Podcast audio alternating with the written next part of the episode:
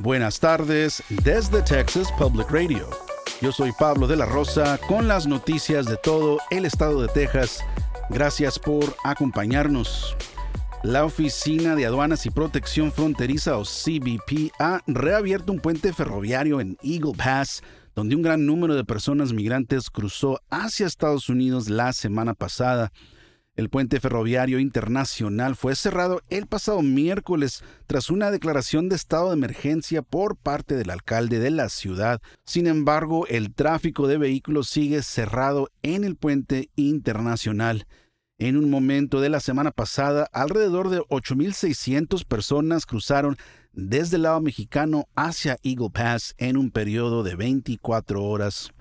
Esta oleada de inmigración ha abrumado a los centros de recursos para migrantes como el de San Antonio, que ha tenido un promedio de alrededor de 750 migrantes al día buscando ayuda.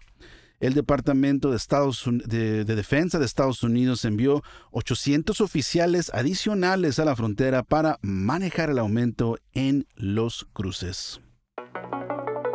SpaceX ha solicitado un permiso a la Comisión de Calidad Ambiental de Texas o TCEQ para descargar en las aguas Port Isabel más de 200.000 galones de aguas residuales tratadas.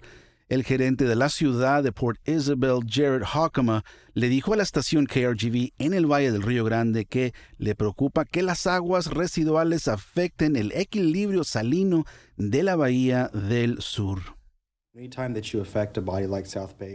Cada vez que se interfiere con un cuerpo como lo es la Bahía del Sur, que es una zona hipersalina con circulación limitada y evidentemente muy importante ecológicamente, queremos asegurarnos de que se implementan las medidas de seguridad adecuadas.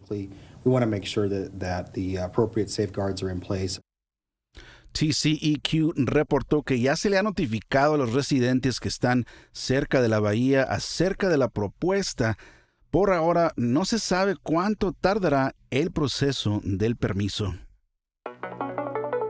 Representantes de la CBP de Estados Unidos se reunieron con autoridades mexicanas para hablar cerca de nuevas medidas de seguridad en los dos países a raíz de la gran cantidad de personas migrantes que han llegado a la frontera en los últimos días. Carla González de Texas Public Radio tiene más información. Oficiales de la Oficina de Aduanas y Protección Fronteriza de Estados Unidos, o CBP, se reunieron con autoridades mexicanas en Ciudad Juárez el viernes para discutir cómo mejorar las operaciones de seguridad en la frontera.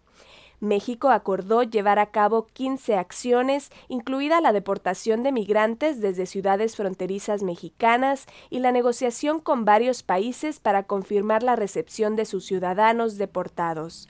También se habló de implementar un sistema de vigilancia con agencias de seguridad mexicanas para prevenir que se hagan más viajes sin autorización de personas migrantes encima de vagones de tren hacia Estados Unidos. Autoridades de ambos países afirman que buscan frenar la migración desmedida mientras mantienen el acceso a vías legales de migración. Soy Carla González en Reynosa la cantidad de personas migrantes que la ciudad de El Paso ha recibido en los últimos días es mucho mayor a lo que se había visto antes y por su parte México ha estado recibiendo alrededor de 6.000 migrantes en su frontera sur diariamente. Se anticipa una reunión entre los presidentes López Obrador y Biden en noviembre. Uno de los mejores lugares en el país para ver el eclipse solar del próximo mes podría ser el estacionamiento de un Home Depot en New Braunfels, según una lista publicada por space.com. El 14 de octubre se podrá observar en el cielo algo que se conoce como un anillo de fuego que sucede cuando la luna cubre la cara del sol, dejando solo un pequeño anillo de luz alrededor de él. Aunque San Antonio se encuentra directamente en dirección al eclipse, Space.com recomienda dirigirse al borde del camino del eclipse para ver el efecto de anillo de fuego. El borde sería en el cruce de la I-35 y la autopista 46, donde hay varios estacionamientos grandes de supermercados, incluyendo un Home Depot. Esto ha sido TPR Noticias al Día. Nos vemos mañana martes con más reportajes de todo el estado. Siga nuestro canal en YouTube o Facebook para no perderse ninguna historia desde el Valle del Río Grande para Texas Public Radio. Yo soy Pablo de la Rosa. Este año en Texas Mutual Insurance Company estamos celebrando 25 años de dividendos con un récord de 340 millones distribuidos en negocios de Texas. Vea cómo los negocios son mejores con Texas Mutual en texasmutual.com diagonal dividendos.